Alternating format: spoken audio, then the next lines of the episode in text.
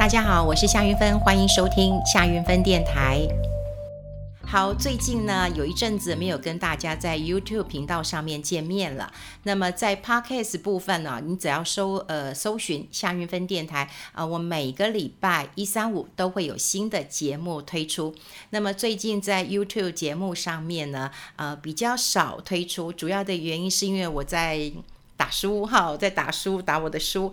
那因为打书就呃有在呃北中南有一些巡回，我们也把我巡回的内容放在我们夏韵芬电台 YouTube 频道上面。那大家如果没有去我的新书分享会的话，也可以在呃这个南部啊、还有嗯、台北，那么有一些这个剪影，那么也可以跟大家来做一个分享。大概也把我的内容做了一些剪辑，大家也可以同步看一下。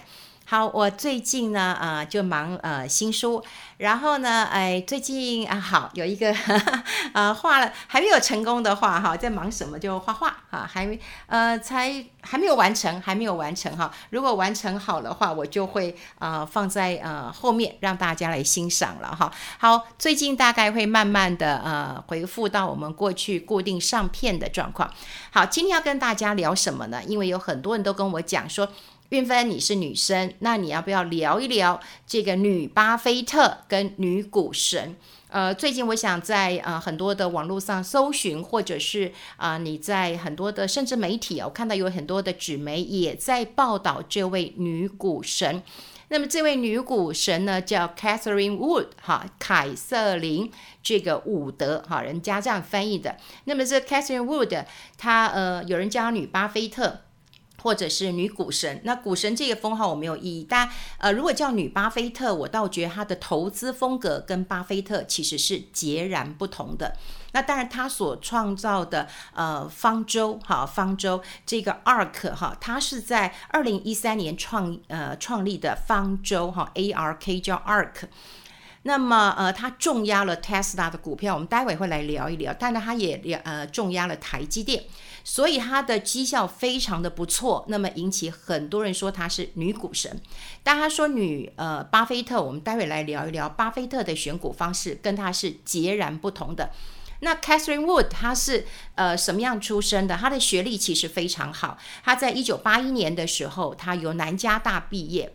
那毕业之后，他也担任过分析师，他也担任过这个呃资产管理顾问公司的呃这个经济学家。然后呢，他也在呃我们很多台湾投资人都知道的联博担任过投资长。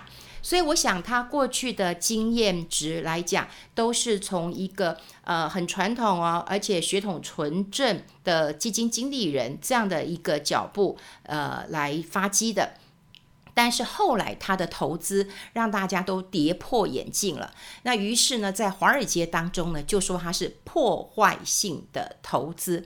这一点我很有意，呃，很有意思，很有意思。坦白讲，如果很多人看过我节目的人，大概都会知道我自己的投资的呃风格跟个性啊。我当然还是比较呃偏重比较呃传统的学派，呃有根有据的。那另外，因为我当过呃这个媒体人很久了，我始终我希望站在媒体的第一线上，所以我对于新闻的呃背后的解读，或者是我对于数字，其实会比较呃敏感一点点的。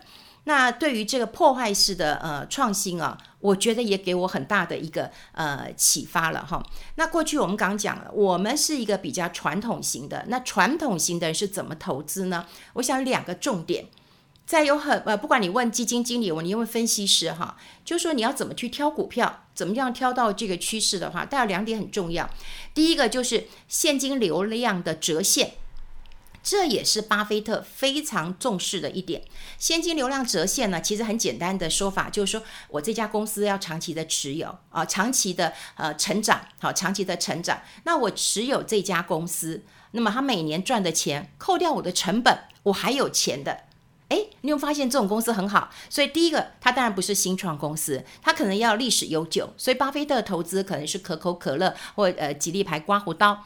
这些都是历史悠久的，而且活得很好的。那于是呢，如果呃这个把公司创造的现金减掉公司的这个呃投资的成本，那你还是有钱进来，这是不是很开心的一件事情？所以在投资的时候，现金流量的折现，我想是很多分析师，甚至在学校教书的时候，很多老师那么都会强调这一点的。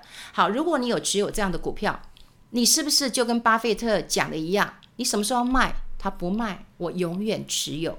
好，所以现金流量的折现，这大概是我也很赞成这一点。哈，我很赞成这一点。那另外有一个比较法，这个比较法呢，比方说跟同类型来比啊，同类型的呃产业来比啊，或者是你比它的营收，你比它的获利，或者是你比它的本益比。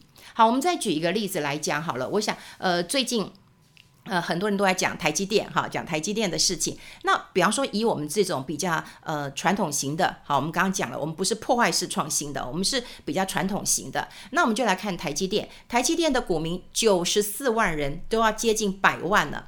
那我们以这样的一个经历来看，比方说我们是媒体人的经历来看，我就说哇，这个人数真的蛮多的哈。那股东人数多的话，特别是小股东多，筹码就会比较凌乱一点。那零股有五十二万人。啊，零股有五十二万人。好，那呃，当然外资，你看，外资在六百块钱以上卖了多少张？卖了三十几万张。就外资已经觉得你涨很多了嘛，哈，就从去年，呃，你就算两百块、三百块，你涨了六百块，也涨一倍了，所以它当然卖了很多。那我刚刚讲了，比方说比较本一比的挑选方式，我们就来看说哈，呃，这个台积电，那么预估它去年是赚呃二十三块。那么，呃，今年今年赚二十三块。那如果以本益比二十五倍来讲，大概五百七十五块。那如果二十七倍来讲，六百二十一块。那如果说好，明年它可以呃这个 EPS 到二十六块，那本益比二十五倍六百五，二十七倍七百，呃七百零二，好，大概是这个价。那如果说到后年它可以到二十八啊，为什么用本益比？因为本益比是要用这个未来的本益比来计算的。那我们就预估二十八块。如果它本益比是二十五倍，七百块，那如果说它到二十七倍，七百五十六块，所以为什么我们当时有很多人讲说，哇，它可以做七望八抢九破千？那我们都跟大家讲一件事情，就是说，我们就摸着石头过河，没有它不好，因为资金行情没有不好，这个连南韩人都跨海来抢台积电，那么的确它的国际地位是不可磨灭的。可是我们也会从本益比这样的概念来看这档股票。可是你要看、哦，这个我们刚刚讲的 Catherine Wood，他怎么样的选择？呃，他的股票，他的股票他选什么？他选比特币。那么他选这个 Tesla。那么 Tesla 他在选择的时候非常非常的呃惊人呐、啊。他那时候选择呃这个呃这个 Tesla 股呃股票的时候啊，他在二零一八年四月的时候曾经喊出来说，Tesla 股票可以到四千美元。四千美元，哎呀，他后来是分割过了，他是分割过了哈。四千美元，当时很多人就讲疯了。可是你看他分割之后，他的股价这么好，于是呢，这 Catherine Wood 他又讲了，二零二四年的时候会到六千八百美元，Tesla 的股票，他这样预估，哈，他这样预估，那没有人再笑他了。那我记得在大跌的时候，他甚至。好，那时候，呃，这个 Tesla 从五百块钱呃跌下来的时候，他一路这个买进的。那当然，他现在有非常多自己的 ETF，他的呃基金。那有人说哈，这个 Bloomberg 财经资讯有称他说是你所从来没有听过史上最优秀的操盘人。好，操盘，他这样子的来呃称赞他，但他旗下管理的 ARK 就是方舟投资啊。它的 ETF 在二零二零年哈，它这个涨幅有百分之一百四十六，很惊人。可是你看啊，它每一档的 ETF 其实起伏非常非常的大。好，对于这样子一个呃这个投资，大家都知道，Tesla 一下可以上天堂，哇，一下也掉到地狱里面去。那甚至他的呃这个执行长非常的爱讲话，那爱讲话也会影响他，甚至还讲说，哎，我我的公司要破产了，他也讲过这样的话。那可是 Catherine Wood 就不离不弃的，并没有离开他。所以听说这个狂妄自大的这个 Musk，这个嗯，Elon Musk，好，就是他的执行长啊，都还对这个 Catherine Wood 非常非常的亲切。那我们也帮大家来呃找一下，哈，就是说这个 Catherine Wood 他的破坏式创新，那么他是怎么样来做呃投资的。其实我们都知道，创新啊，并不是把你所有的都呃打掉，然后你就横空出世哈，并不是这样的。创新有时候是在你旧有的那么加上一点点的一个改变。那它它最大的改变是什么呢？他在选择他团队的时候，我发现有很多不一样的地方。因为我最近也看了一些啊、人家访问他的一些影片呢，我们有看到他呃为什么会这么积极来做这个破坏式的一个呃创新啊？第一个，他的团队当中大胆启用没有财经背景的人。诶，一个基金呃操作的团队，他并没有说规定你一定要是财经相关背景的人。你如果没有财经相关背景的，你问他说，诶，这个现金流量折现你怎么算？他不会算的。他真的不会算的，可能不会算了哈。像现在现在网络上呃是会呃找的，所以啊、你说啊、你要去找这家公司，你要去预估它未来每一年的现金，然后每一年的赚钱，这本来就很难的一件事情。更何况你是要预估这个未来三年、五年、十年更长的一段时间。好，第一个他又没有财经背景的人，第二个呃，我自己也蛮赞成的哈，就是他用三十 percent 的人都是女性。那我想是不是因为女性的一个敏感的特质，或者是嗯，他认为女性的观察面比较细微一点，所以百分之三十是女性。那另外呢，呃，他大胆启用有色人种，哎，就不同肤色的人都可以到这个团队工作，听说比例是很高的。那么第四点，他用了很多年轻人，二十岁到三十岁的。年轻人，好，那有人讲说，哎，投资还是要经验的。比方说，哎，我们过去的经验值当中，你还是要有经验的。为什么呢？因为夏虫你没有办法御冰，夏天生长的虫你没办法知道寒冷的冬天是怎么样。所以过去我们为什么会在市场当中？我觉得我们还可以。这个有一席之地的原因，是因为我们看过很多的万点高峰，也看到很多的无量下跌。那你会对于那样的氛围，你是会有感觉的，你是会有判断力的。所以为什么我觉得有一些比较有经验的人，他有存在的价值。但他用另外一种方式，我用年轻人来看现在的趋势。那我们再来看看他这四个我观察到的点之外呢，我们来看呢、哦，他也在二零二一年的时候，他有做一个趋势的。预测，你看她是女股神，所以呢，也有呃她的言论也受到一些重视，所以有一些媒体也把它整理出来了。第一个，他认为未来哈这个服务器会成长，AI 晶片的规模会成长，他持续看好 Tesla 电动车爆发的潜能，他也看好了自动驾驶。那么他说，呃，这个中国人。啊、大概电子钱包大概就会有两万美元，所以就是电子钱包会大幅的盛行。那么无人机会配送百分之二十的货物，比特币还会再上涨四万美元，会再上涨，不是到，因为之前已经冲破五万美元了。那么航太业每年要创造两千七百亿美元，电子游戏每小时会多花百分之二十的钱。另外，他也看到一个趋势，细胞免疫疗法市场将成长三倍。所以他的结论当中，他很看好 AI，他很看好新能源，他很看好游戏软体，那么打电动的，他也很看好移动的支付。那另外他自己讲了，我不看好 Intel。啊，他自己讲的，所以你可以看到，就是说他大胆的用了呃年轻人看好未来的一个趋势。其实趋势很像我们过去看的呃电影的场景一样啊。过去你想想看，我们曾经看过电影说，哦，电脑是这样摸来摸去的。你看后来电脑是不是就到触控呃触控式？我真的觉得，呃，编剧好厉害啊！哈，这编剧或者原著真是太厉害了。那后来大家有没有想看？如果说我们女生常常会希望说，哎。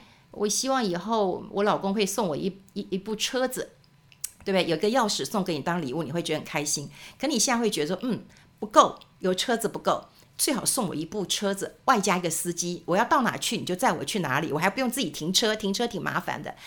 未来如果无人驾驶了，他送你一部车，不就是送你了一部车加一个司机了吗？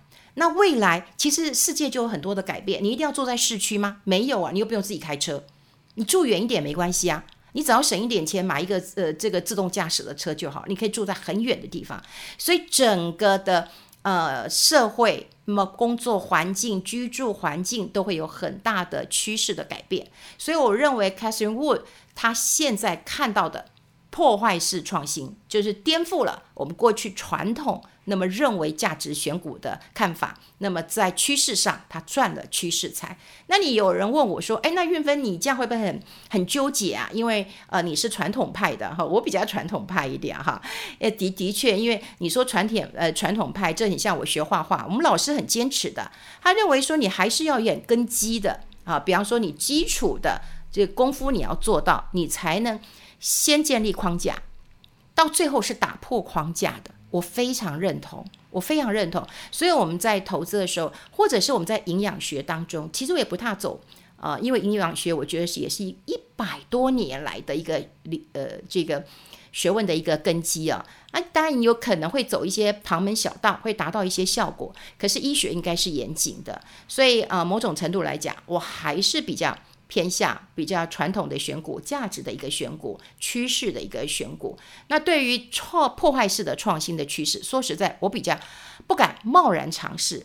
所以呢，也许你问我的看法，我就说，啊，那我还是坚持我的投资。但如果说有机会投资他的呃基金，我觉得我可以投资一点，因为毕竟是我不敢的嘛。好，我不敢的，那我就放个一成的资金，我觉得是 OK 的。不过呃，还是要请大家先了解一下这个呃方舟。当然现在。很多人都说哦，他很神奇，创造很多神奇。不过，如果你看他，呃，最近这几个月的确是起伏很大的，因为呃，现在不管是美国的股市、台湾的股市，都有很大的一个震荡的呃幅度。所以，如果说你要投资这样的呃趋势的话，你大家要忍受这样的一个波动。好，所以这也建议大家，就像说我先认识他，然后认识他之后，你要看他的绩效，看完他的绩效之后，你再看看他的团队。